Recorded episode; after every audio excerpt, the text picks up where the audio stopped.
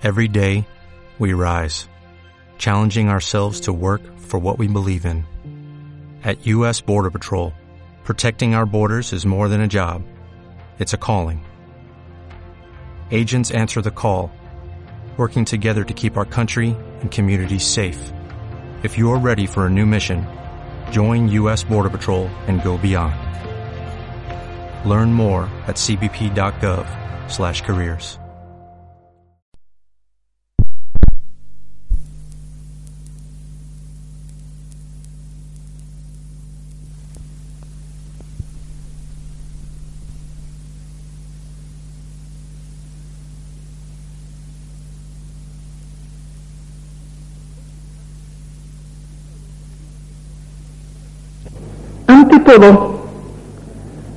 quisiera recalcar que el tema de la oración, conforme va uno adquiriendo experiencia en la vida, lo considera uno como un tema, por una parte, muy importante y por otra, peligroso.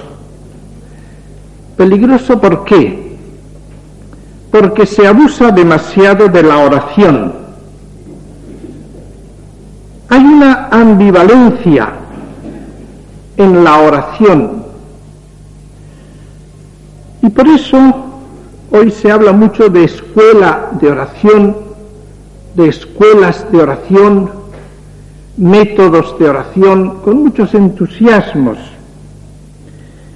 Y puede dar la impresión de que se trata como de una asignatura aparte hay gente que viviendo y siguiendo viviendo una vida normal, como la vivía antes, quiere clases sobre oración y dedica sus largos ratos quizás a formas de oración occidentales u orientales. La oración cristiana no es una asignatura, sino que se integra en la oración capital de Cristo. Es una vida y está integrada en la vida cristiana. La oración capital de Cristo es inseparable de su vida de unión con el Padre, de la cual constituye un momento fuerte. Esa vida de unión con el Padre en Jesús es continua y tiene sus momentos fuertes de oración, pero no tenemos en el Evangelio, y me parece interesante la observación, ningunas clases de Jesús sobre la oración. Y esto creo que tiene su importancia. No nos imaginamos a Jesús dando unos cursillos de oración, no nos imaginamos a Jesús enseñando posturas de oración. Y nos ha de hacer reflexionar esto. Jesús vive la oración, anima a la oración, enseña prácticamente con su ejemplo a la oración, pero la oración no tiene ningún carácter de una cierta artificialidad, como se le suele dar cuando hablamos de escuelas de oración, que fácilmente entra una artificialidad. También nosotros tenemos que decir que hemos sido admitidos a una vida con Cristo, a vivir en la presencia del Señor. Y esa ha sido la gran invitación de Dios para nosotros. En el decreto sobre la preparación de los candidatos al sacerdocio, que comienza con las palabras optatam tocius. En el número 8 se habla de la educación espiritual del futuro sacerdote y se insiste en que tiene que aprender, en que hay que enseñarle a vivir unido a Cristo como amigo con toda su vida. Y que aquí es donde hay que poner el mayor acento. Ahí se ha de fundar sólidamente y más que en solo el tiempo de la oración. Los grandes santos han sido muy amantes de la oración. No concebimos un santo que no haya tenido hambre de oración. Pero eran muy vigilantes en este punto y hasta desconfiados respecto de ella. Porque es verdad que es fundamental y esta es la gran dialéctica interior de la oración. Es muy fundamental, pero al mismo tiempo fácilmente se desvirtúa. Porque es verdad, pues, que siendo fundamental, quizás ninguna otra realidad espiritual se presta tanto a los engaños espirituales. Por eso es inepto justificar comportamientos inaceptables dentro de la iglesia con la excusa de que se trata de personas que hacen mucha oración. Eso me parece totalmente desafortunado. Yo diría, desgraciadamente hace mucha oración. Desgraciadamente, porque con eso se confirma más en su postura de infidelidad. Es conocida la respuesta de San Ignacio. San Ignacio decía, y lo recuerda el padre Cámara en su memorial, que de cien hombres dados a largas oraciones y largas penitencias, los más de ellos venían ordinariamente a grandes inconvenientes. Máxime tocaba el padre de dureza de entendimiento, lo cual quiere decir que su oración normalmente era un ejercicio de entendimiento, fijándose en lo que tenía de antemano ya clavado en él. El padre Cámara dice que el 90 o 99%. Por eso, el mismo padre San Ignacio es conocida su postura de que hacía más caso de la mortificación de honra que de carne y más de afectos que no oración. Y en una ocasión, hablando precisamente de un famoso provincial de los agustinos que intervenía en el concilio de Trento y le ponderaban que era persona dice así exactamente el memorial del padre Cámara, acuérdome una vez hablando de un buen religioso, que este era, era este provincial de los agustinos, que él conoce, y diciendo yo que era de mucha oración, el padre mudó y dijo, es hombre de mucha mortificación. Y así parece que en el modo de proceder del padre se ve claramente todo esto. Por eso me parece que es importante encuadrar la oración cristiana como un momento fuerte de una vida nueva, que es una vida vivida esencialmente en la presencia de Cristo, en la presencia del Padre. Y es lo primero que vamos a tratar de delinear brevemente. Estamos llamados a una vida de oración, en la cual la oración está vinculada a la vida. Ahora bien, esta vinculación de oración y vida, en la cual solemos insistir, son realidades que admiten tantos matices, tantos aspectos, que no siempre que existe una relación ya es buena la oración sin más. En efecto, la relación entre oración y vida puede entenderse de dos maneras. O como una lógica dentro de una línea de horizonte. Por lo que, según lo meditado, yo tengo que vivir consecuentemente y deducir la verdad. Pero esto no es necesario que haya sido una gran oración. Puedo hacer yo lo mismo de una lectura. Si yo leo de verdad, tengo que ser consecuente. Por lo tanto, es una consecuencia, diríamos, en el mismo nivel de razonamiento humano. Yo veo que estas frases, esta lógica, diría yo, podría yo meditar sobre Sócrates, sobre Platón, y meditando digo, pues me parece que tiene razón, luego yo debo ser consecuente. Entonces tendría una conexión entre ese convencimiento y una práctica de vida.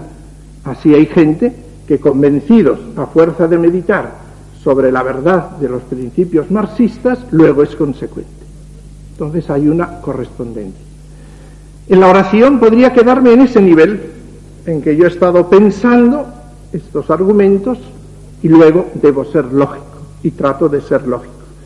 Pero no es esta la realidad en el orden sobrenatural, sino hay una segunda forma, una elevación de nivel, elevación de nivel, que va transformando el corazón para hacerlo vivir en otro nivel, en otro horizonte, y vivir en él. No solamente en ese momento entrar en ese horizonte, sino vivir la vida real en ese horizonte, porque al fin y al cabo en la oración yo no hago sino moverme como momento fuerte en un horizonte de verdad, porque la verdad os hará libres y nosotros vamos a la verdad. En la oración yo entro en el horizonte de la verdad y ya no bajo de él, sino que ilumino desde ese horizonte toda mi existencia con una elevación del corazón. No es pues sólo la lógica de una persona que es consecuente, sino es la, el nivel espiritual, la vida, que es consecuente con una elevación de la persona entera a esa cercanía de Dios. De esta manera última debe ser la relación entre oración y vida para que sea auténtica la oración. Porque en los otros casos diríamos si hay una consecuencia, esta persona en la oración está reflexionando, no llega de hecho al nivel de unión con Dios, pero está reflexionando, da cada día dos horas de oración, en el cual está dando vueltas a los problemas como él los ve y luego es consecuente con lo que ha estado pensando esas dos horas. ¿Y es verdadera oración? Pues no, no es verdadera oración. Este hombre tiene un principio de lógica consecuente, pero no de un elevarse al nivel divino, sino de un ser consecuente con sus razonamientos humanos. Y por eso el nivel de oración ha de ser elevación verdadera y consecuencia de esa elevación elevando la persona no elevando solo un acto, elevando la persona, el nivel del corazón, y así se eleva ese estado oracional de intimidad filial y conversación íntima con Dios. Vamos a comenzar pues por indicar esto. Primero, nosotros, por la vida de gracia, hemos sido llamados a vivir en la presencia del Padre en Cristo. Creo que toda oración tiene que incluirse en el común denominador de alianza, alianza nueva. La nueva alianza, alianza significa pacto, pero no pacto en un sentido jurídico simplemente, sino en el Nuevo Testamento es el pacto en el Espíritu Santo es la alianza, como un matrimonio es una alianza, es una relación interpersonal, es un ser llamados a la intimidad del Padre. Y esto no para que hemos sido llamados para que en ciertos momentos se nos abra la puerta, para que estemos siempre en la morada del Padre, para que estemos en la presencia de Dios el canon segundo de la misa dice que le damos gracias porque nos haces dignos de servirte en tu presencia. Es la llamada cristiana al fin y al cabo.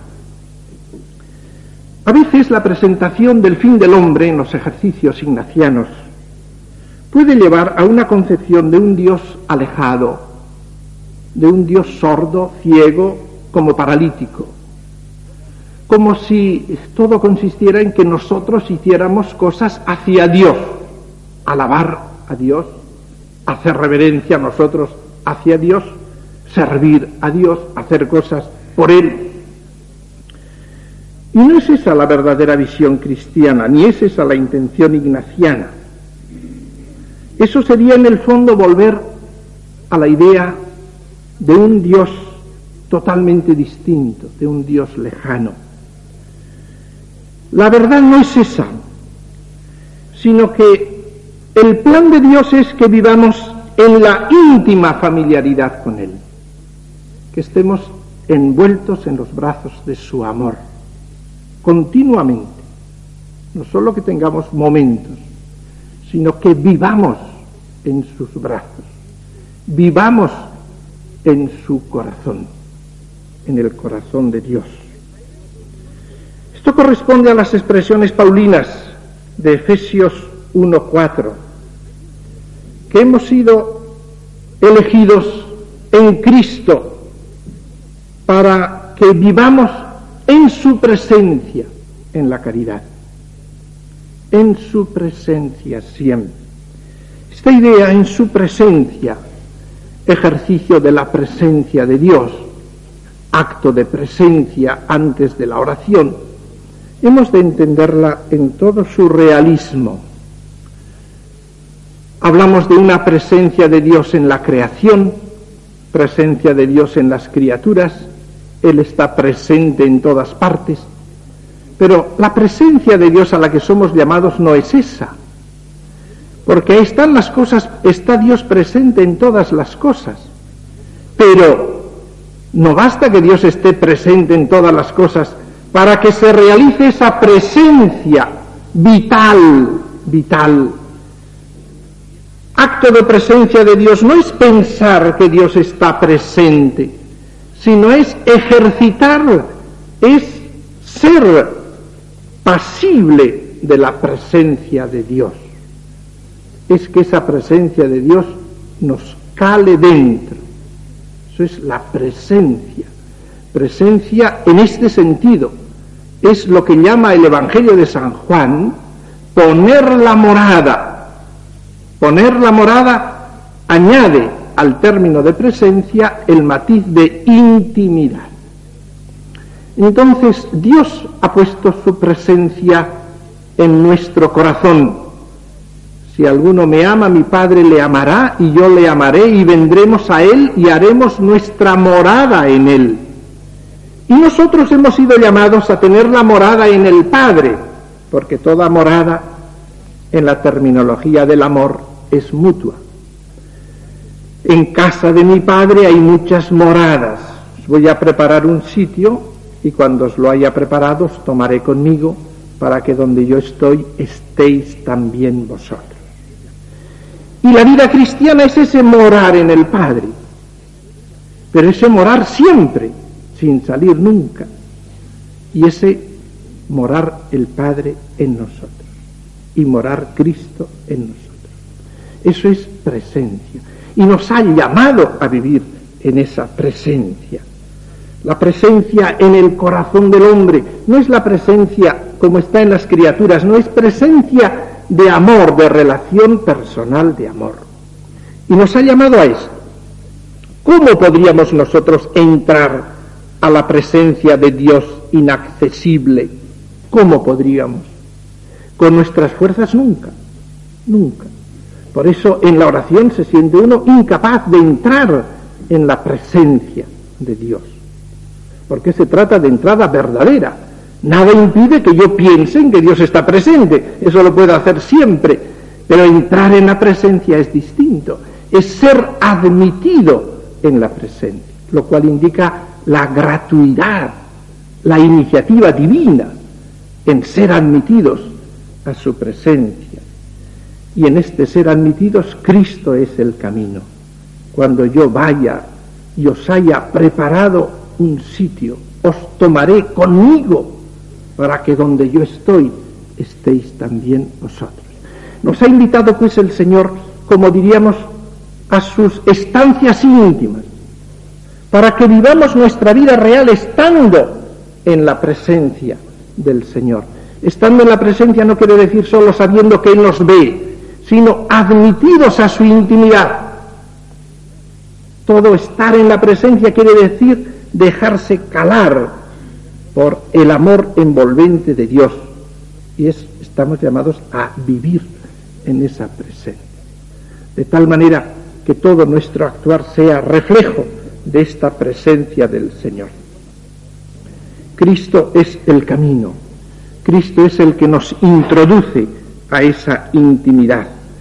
La presencia interpersonal, que es la presencia, eso es vivir en la presencia del Señor, vivir bajo la mirada amorosa del Señor que se comunica mientras nosotros nos movemos ante su mirada, ante su amor, va envolviéndonos, penetrándonos en su amor. No se puede estar en la presencia sin sentir esa presencia de una manera verdadera, sin que esa presencia cale. Eso es lo que Dios quiere, que estemos como penetrados de su amor continuamente. La presencia interpersonal implica un abrirse, estar abierto, estar abierto, estar dejándose penetrar. Es una continua revelación. Estar llamado a vivir en la presencia es estar llamado a acoger continuamente una revelación de sí mismo de Dios a nosotros, que en la presencia se manifiesta, se revela, se comunica, eso le llamamos conversación íntima, filial con Dios. La revelación en Cristo no es simplemente contarnos que existe algo determinado en Dios. No, siempre la revelación es revelación de la intimidad de su amor. Por lo tanto, estamos llamados y quiere el Señor revelársenos. Bien entendido esto, no quiere decir que añada verdades que no han estado ya reveladas en Cristo, pero no es simplemente que Él dijo esas palabras y nosotros únicamente vamos a conocerlas, sino que en esas palabras, como lo explicaremos en su lugar a lo largo de las conferencias, en esa palabra el mismo Dios se nos revela amorosamente. Es lo que llamará San Ignacio tan frecuentemente conocimiento amoroso, lo que llama San Juan de la Cruz noticia amorosa. Es que se revela es que se da y se da. Nosotros conocemos a Dios no con un conocimiento abstractivo, como lo tenemos a través de todas las criaturas, las conocemos y sabemos que hay un creador que es infinito, que tiene que estar presente en ellas, sino que Él lo conocemos porque Él nos penetra. Y en ese penetrarnos lo conocemos y lo conocemos con lo que llamamos luz de fe. La luz de fe no es una simple abstracción, sino tiene una cierta inmediatez. Cuando Dios se revela, se comunica también. Es algo de lo que nos pasa con otras cosas. Si nosotros tenemos unos rayos X, nosotros vemos la realidad, el interior de las cosas. Pero no es que porque tengo yo esos rayos X no sea verdadero lo que yo veo. Veo lo que existe. Pero no basta que eso exista para que yo lo vea. Necesito las dos cosas, que exista y que yo tenga esa potencia, esos rayos para penetrarlo. Pues bien, Dios me introduce en la realidad sobrenatural, divina, gracias a que Él mismo se me comunica y Él mismo interiormente, con la luz de la fe, me introduce. De modo que podemos decir con verdad que es introducirnos a el trato amigable con Dios. Y Dios nos introduce a su amor, nos introduce a su intimidad de amor.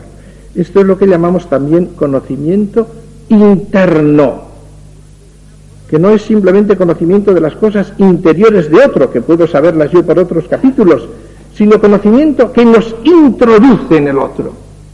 Y no nos introduce si él mismo no se nos manifiesta, no se nos revela, él mismo, no nos abre el camino. Conocimiento que viene del hecho de que el otro vitalmente se ha introducido en nosotros. Esta es la vida a la cual nosotros hemos sido llamados.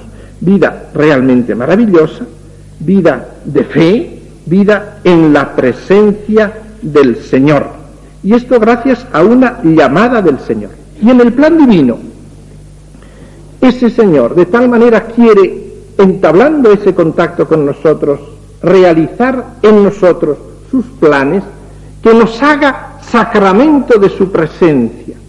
Es decir, que nosotros sirvamos en cierta manera de vehículo para que Dios se acerque a los demás. Y ese sacramento de la presencia en el corazón se hace precisamente por la manifestación del corazón. Es decir, que en el amor humano, en el amor humano, que es la manifestación del corazón, se perciben unas irisaciones del amor divino que lo informa. Y de esta manera el cristiano se convierte en sacramento de la presencia de Dios. Esta es la vida, pues, a la cual hemos sido llamados. la palabra que recuerda la carta a los romanos, capítulo octavo, versículo 30. A los que predestinó, a estos los llamó. La llamada.